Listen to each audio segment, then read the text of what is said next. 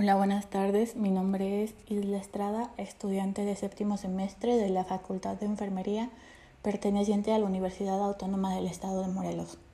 Al día de hoy, en este podcast, vamos a hablar de la muerte materna, qué es, cuáles son sus principales causas, sus incidencias y las instituciones que se encargan de contabilizar las antes mencionadas, así como las medidas de prevención que ha adoptado México respecto al tema.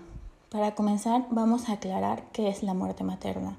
Según la Organización Mundial de la Salud, está definida como la muerte de una mujer embarazada o dentro de los 42 días siguientes a la terminación del embarazo, independientemente de la duración y el sitio del embarazo, debido a cualquier causa relacionada o agravada con el embarazo mismo o su atención, pero no por causas accidentales o incidentales.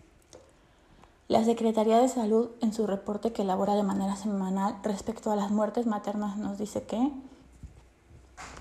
la razón de mortalidad materna calculada es de 27.7 defunciones por cada 100.000 nacimientos estimados, lo que representa una disminución del 13.6% en la razón respecto a la misma semana epidemiológica del año anterior.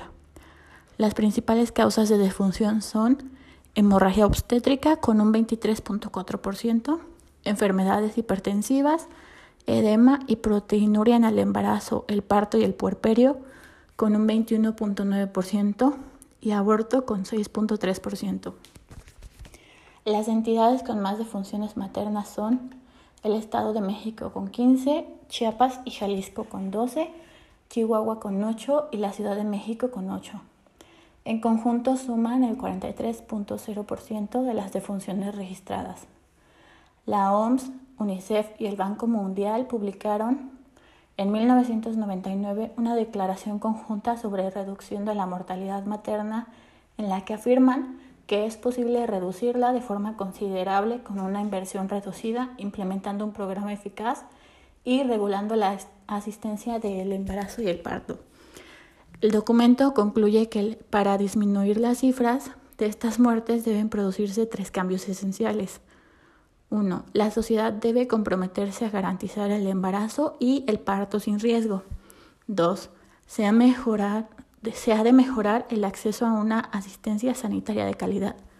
Tres, La sociedad debe satisfacer las necesidades especiales de las mujeres a lo largo de su vida.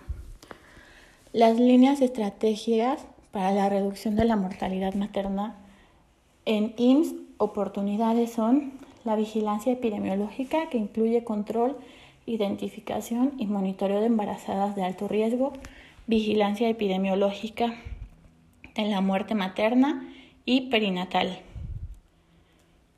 De fortalecimiento de la calidad de la atención médica que incluye competencias técnicas de personal de salud a cargo y parteras rurales, Supervisión y evaluación, que incluye supervisión, evaluación y asesoría, fuente plan de inversión para reducir la muerte materna y perinatal del IMSS, servicios de salud. La prevención de la mortalidad materna en el ámbito rural en México, en comunidades atendidas por IMSS Oportunidades, se establece en un programa que depende del Instituto Mexicano del Seguro Social. Este programa tiene básicamente dos niveles de atención el primer nivel de atención que presta servicio médico gratuito en unidades médicas rurales y unidades médicas urbanas. Y el segundo nivel de atención que presta servicio médico gratuito en hospitales rurales. En el ámbito rural cuenta con unidades médicas rurales que tienen como primera prioridad la reducción de la mortalidad materna realizando las siguientes acciones. 1. Búsqueda intencionada de mujeres con factores de riesgo reproductivo para brindarles la promoción y consejería en métodos anticonceptivos. 2. Promoción de métodos de planificación familiar a puérperas con alto riesgo o bien las de bajo riesgo con el objetivo de espaciar sus embarazos y disminuir la incidencia de periodos intergenéticos cortos. 2. 3. Garantizando un stock básico para el manejo de urgencias obstétricas en las unidades médicas rurales. 4 Envío anticipado y oportuno de embarazadas de alto riesgo para la atención de partos en unidades de segundo nivel de atención. 5. Observancia y apego a la norma oficial mexicana 007 para la atención de la mujer durante el embarazo, parto y puerperio y del recién nacido. Criterios y procedimientos para la presentación del servicio.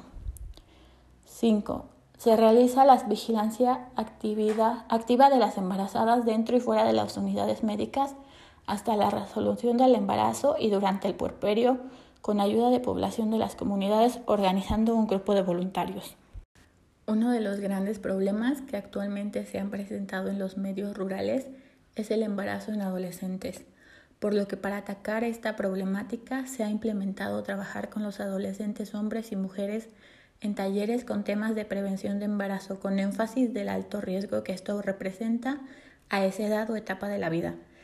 Informar de que ocurrir deberá llevar un estricto control en la unidad médica rural u hospital con valoración ginecológica adecuada y oportuna, garantizando un ambiente favorable y de calidad que permiten la permanencia del control hasta concluir el embarazo, parto o cesárea y posteriormente dar seguimiento hasta un puerperio satisfactorio.